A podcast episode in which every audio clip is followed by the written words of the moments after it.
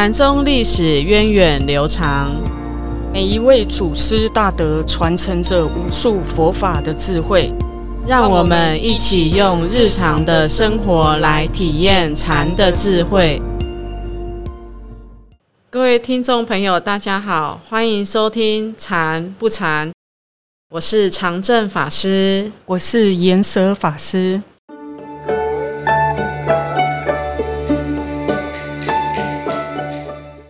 今天我们要讲的是禅宗三祖僧璨的故事。可能大家比较熟悉的是六祖，在这之前的四祖啊、五祖、三祖都不认识。那特别是三祖呢，哦，他叫做僧璨。嗯，他的故事其实真的很少，文献上也很少。对，那最主要是因为其实他是一个孤儿。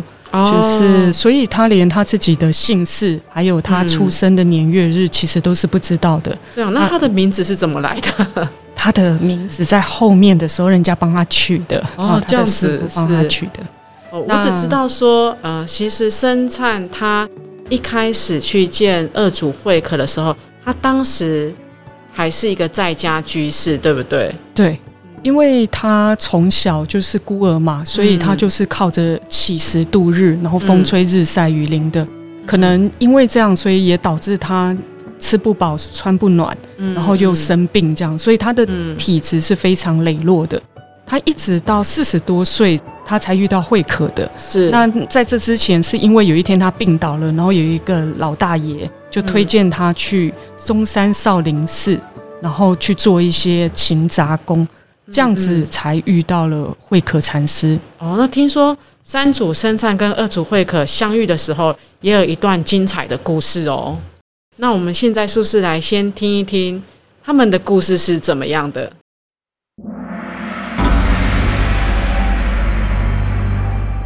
禅宗故事。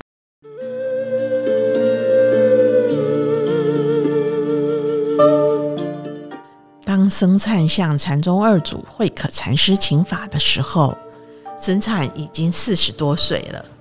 据说僧璨当时身染重病，病痛的折磨让他认为是因为自己罪孽深重，才会造成这样的结果，应该要好好的忏悔才是。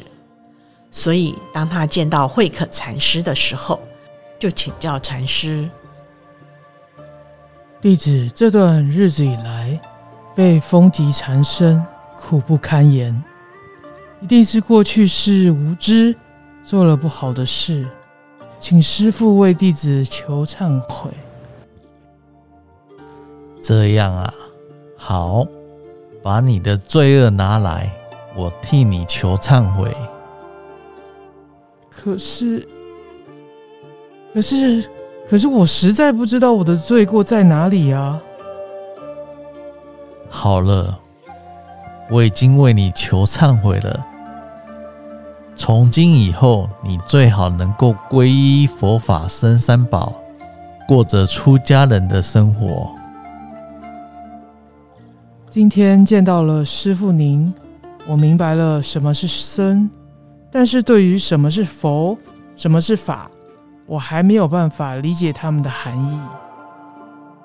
心就是佛，心就是法，佛法僧三宝中的佛与法是一体的，身也是一样。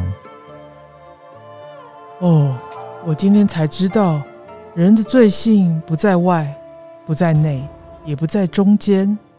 就好像我们的心性本空，佛法原来是不恶的，并不是说在心之外还有另一个佛与法。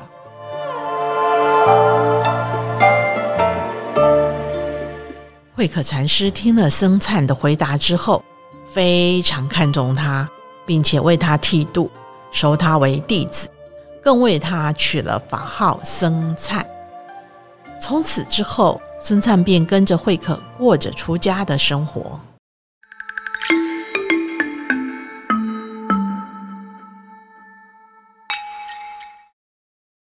哦，原来僧璨这个法名是二祖慧可禅师帮他取的。所以灿这个是什么意思？就是要让佛法光明灿烂的意思吗？对，那个、呃，二祖把他收为出家弟子之后呢，他曾经说生灿大师无宝也，他是一个宝，嗯所以宝的话呢，就有明亮、嗯光鲜、鲜明、光彩的意思，是光的意思。他说你是佛门的珍宝，所以你的法名就叫做生灿。哦，原来如此。可是虽然这个灿是光明，是一个宝珠，可是，在当时的局势非常的混乱哦，因为其实生灿出家没有多久，就遇到了北周武帝灭佛的事件哦。其实这个事件的影响还蛮大的，本来是在北周这个地方下诏灭佛，嗯那后来因为北周也灭了北齐，所以也在北齐这个地方又二次下诏灭佛。那这个对于当时的出家众啊等等，一定都有很大很大的影响哦。那所以其实二祖慧可禅师呢，他在当时就有跟生灿说了一段话，法师你知道是哪一段吗？嗯，他说这个国家是就要有大难来临了。嗯嗯要生灿先隐居在山里面，不要急着弘法。嗯那这个生灿跟我一样，我就会说：哎、嗯法师，你既然那么知道预知时日、预知未来，那嗯为什么你就不要出来跟我多说一点呢？嗯嗯，那你知道 慧可怎么说吗？他 他怎么说？他说：“这不是我说的。他说：“不是我预知有法难哦。嗯他这一段呃，这个预知呢，是从达摩祖师传下来的，嗯有一个叫波洛多罗尊者讲的玄记里面的预言。就是菩提达摩的老师传给他的所以这个预言并不是中国的耶。嗯，哎，好嗯好神奇哦！对，直到这这段预言，其实他这一段只是讲说，心中虽急，外头凶。然后二祖会可去把它跟那个时间对照，然后就是落在他们当代那个当代那个时间点。因此呢，二祖才会跟三祖交代说：“哎，这时候你不要去做红化的动作哈，只能够在深山里面好好的去修行哦。因为现在就是国难当头，我们还是要把佛法的根苗留下来哦。所以也留下这句话：心中虽急，就是我们心里虽然是很吉祥平安的，可是外面的时局这么混乱，我们就要先把自己的身心安顿下来，然后再看时节因缘来做这个红化的这些活动哦。所以很有智慧哈，是随顺的这个因缘来做的。那三祖呢，他也很听老师的话，他就隐居在山林里面，然后呢，这样子的隐居也让他在这时候遇到了他的弟子，就是谁？道信对，道信禅师哈。那当时的道信其实大概是十四岁的时候呢，因为他其实在七岁就出家了嘛。然后在十四岁左右呢，他就听到有人的指点说：“哎，这个山上啊有两位得道的高僧哦，如果你想要更进一步的去深入佛法，可以到山上找他们的一个指点哦。”因此，道信就到了这个哦宛宛公山来找呃山主生产。那在他们的一番对话故事里面呢，嘿，这个我们下期会讲到哦，不能在这边先剧透。在这个对话里面呢，这个道信禅师就非常的深信山主是他的一个老师，就跟着他一直修学哦。那我们也看到，其实山主在度化了道信之后，诶，大概十年之后，有一天啊，这个生灿也对道信说：“哦，我我对你的责任呢，其实已经告一个段落哦。那我也不要因为这样子而滞留在这个地方，我要到其他地方去去弘化了。所以山主才啊、离开这个反公山，然后到了广东的罗浮山去弘化、那也是一阵子之后，最后才又回到这个宛公山回来这边。而且呢，在这个弘化期间，其实他就有讲到，他是随缘度化，他就讲过一句话：“身相非真故，事有苍疮疾。”哦，就是我我们的这个身体啊，其实都是因缘和合的，它不是不变的，所以难免都会有病痛啊，会有什么哦，那就是会有这样子的视线。那法无我故，居不择地哦，因为我们也是随顺这个世间的因缘法，而不是只是想到自己。所以呢，三祖身上他其实就是随缘度化。他在度化的过程当中，他并没有固定的一个住所，哦，所以他是居无常处，十多年都是这样子，而且是以众生的病为病，所以呢，他把众生的病就当做是自己一样哈、所以他每到一个地方，他看到众生这么苦，他就一定会用佛法来度化人心，让人家的心中也是跟他一样是这么吉祥平安的。那这样子的度化的过程，其实都是随缘度化。那一直到到了晚年，他回到司空山，其实这个往生的过程也很有意思哦。嗯，刚才法师有提到，就是他随缘度化的过程嘛。嗯嗯那其实这不容易，因为在北周武帝那个灭佛，大家是很难想象的。嗯其实他是在很艰巨的环境里面，还要把佛法分享出去。嗯那中国历代有四次的法难，是那他们遇到的是第二次。嗯哦，第一次是北魏武太武帝，刚才法师有讲。然后第三次是唐武宗，第四次是周世宗。嗯那可是其实也从这个生产它这个过程当中，我们也可以看在外在的时局也是会变化的。嗯因为到了他晚年的时候，其实在开皇十年呢，嗯。就是他有被邀请进去京城，像贵宾一样的礼遇，是。呃，大赦斋供法会。所以那时候后来到了隋文帝末年，还帮他修塔建寺。嗯。所以我们有时候会觉得啊，现在时局很不好，嗯。那就会永远这样下去了。嗯嗯。可是就在短短他这一生当中大起大落，是。就是先灭佛，后面又把他贵为这个很很崇尚的一个法师。可是对于这个生灿来讲，他不为所动，他不会嗯因为灭佛的时候就觉得自己好像很没用，或者是当大家又把他供养他的时候，他就觉得自己是一个得道的高僧。嗯那在刚才法师说他的呃原籍很特别，就是在隋炀帝，也就是隋文帝的儿子的时候，嗯他设了一千生斋宴，嗯然后他就是让来共生。那吃完斋饭之后，他就跟大众讲说：“愚人皆贵座中，叹为其其是意。于今立化，生死自由。”哦，翻成白白话的意思就是说，大家都把坐着入灭、坐脱了，就是坐着嗯离开，这样子看起来是非常的稀有难得的走法。但我不要，我今天站着走，然后所以他最后是在他就是站着站着死掉的真的好特别、哦，做脱力王，他是嗯力王的，所以他表达了一种禅者他对于生死自在的一种一种态度和展现哦。那其实我我看到三主身上的故事，也觉得很很有感觉，因为虽然文献记载的不多，但是我看到是呃每代祖师每代祖师都留下了他的一个影响力。那在生灿他对禅宗的这个影响哈，其实就可以看到，在佛法刚传来中国的时候呢，因为要先译经嘛，所以一定是在城市热闹的地方，然后开译场，然后政府的这个支持啊，所以地点都在热闹的地方，那就是城市里面，而且听闻接触到的人呢，都会是达官贵族对，都是比较上层的达官贵族。